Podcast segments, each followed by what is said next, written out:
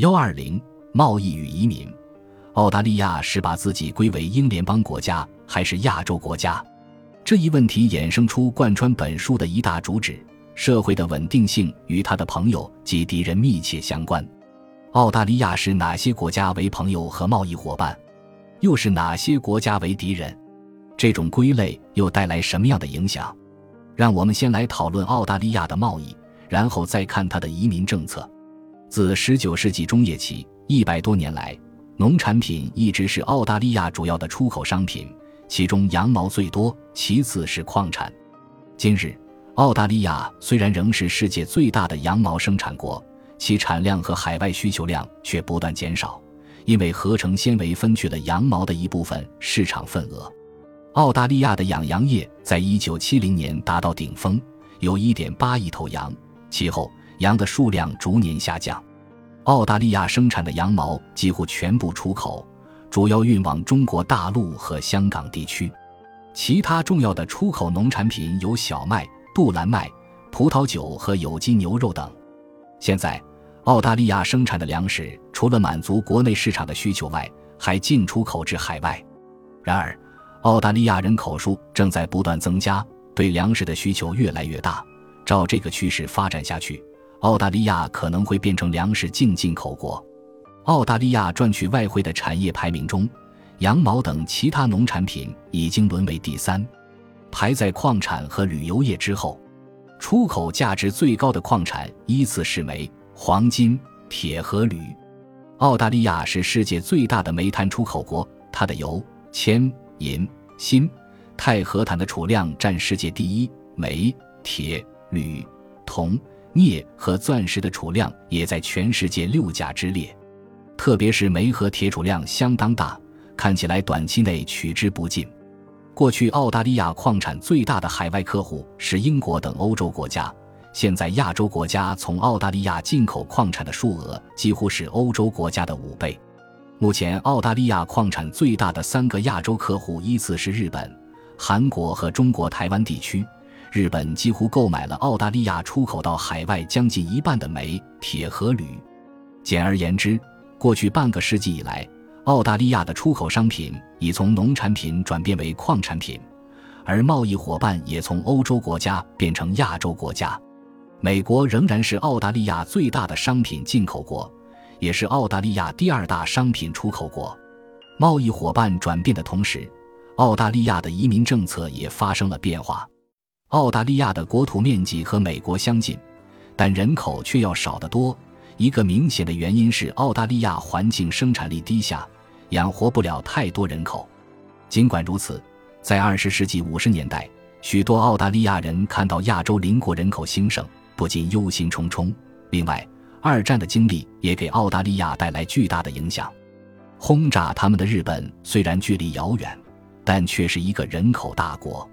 很多澳大利亚人认为，本国人口跟亚洲邻国相比，差距实在太大，这给他们的生存构成极大的威胁。如果不马上把这块空旷的大陆塞满人，那么澳大利亚很有可能成为印度尼西亚扩张的对象。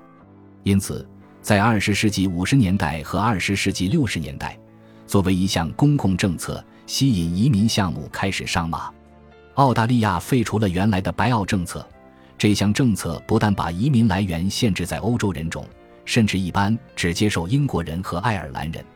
在官方的政府年鉴上，赫然写着：“非盎格鲁凯尔特人将无法适应澳大利亚的生活。”然而，人口短缺问题促使澳大利亚政府不得不接受来自欧洲其他国家的移民，特别是意大利、希腊、德国、荷兰和前南斯拉夫。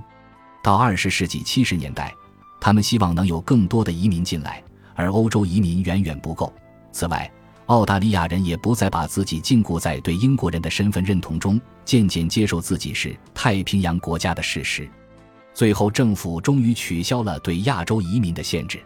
虽然英国、爱尔兰和新西兰还是澳大利亚最主要的移民来源，但是随着越南、菲律宾、中国香港地区以及中国大陆移民的不断增加，现在已有四分之一的移民来自亚洲国家。到二十世纪八十年代晚期，移民潮达到顶峰。目前，将近四分之一的澳大利亚人是出生在国外的移民，而这一比例在美国仅为百分之十二，荷兰只有百分之三。色满澳大利亚这一政策其实是个错误，即使欧洲人早在二百多年前就来到这个地方，但其人口密度至今无法塞得像美国那样。澳大利亚水资源有限，粮食生产的潜力也不大，没有能力养活众多的人口。对于矿产出口获得的收入而言，人口增加会导致人均分配额下降。近年来，澳大利亚每年接受的移民净额大约是十万人，每年移民增长率仅为百分之五。尽管如此，澳大利亚许多具有影响力的人，如前总理马尔科尔姆·弗雷泽、两大政党的领导人以及澳大利亚商业协会，都认为澳大利亚的人口应该继续增加到五零零零万。这种想法包含了极其复杂的情绪。一方面，他们仍对黄祸心存畏惧，担心亚洲移民过多；另一方面，他们又希望澳大利亚成为世界强国。如果人口只有二零零零万的话，将很难达到这一目标。不过，几十年前，澳大利亚人已不再对自己的国家成为世界强国寄予厚望。即便澳大利亚人对此仍心心念念，人口也未必一定要多，像以色列。瑞典、丹麦、芬兰和新加坡等国都是很好的榜样，他们的人口比澳大利亚少，但经济实力强大，对世界科技创新和文化都有很大的贡献。百分之七十的澳大利亚人希望减少移民，这一看法有违于政府和企业老板的观点。从长远来看，澳大利亚能否养活目前的人口还是一个问号。若要维系当今的生活标准，澳大利亚的最佳人口数大约为八百万人，少于目前人口数的一半。本集播放完毕，感谢您的收听，喜欢请订阅加关注，主页有更多精彩内容。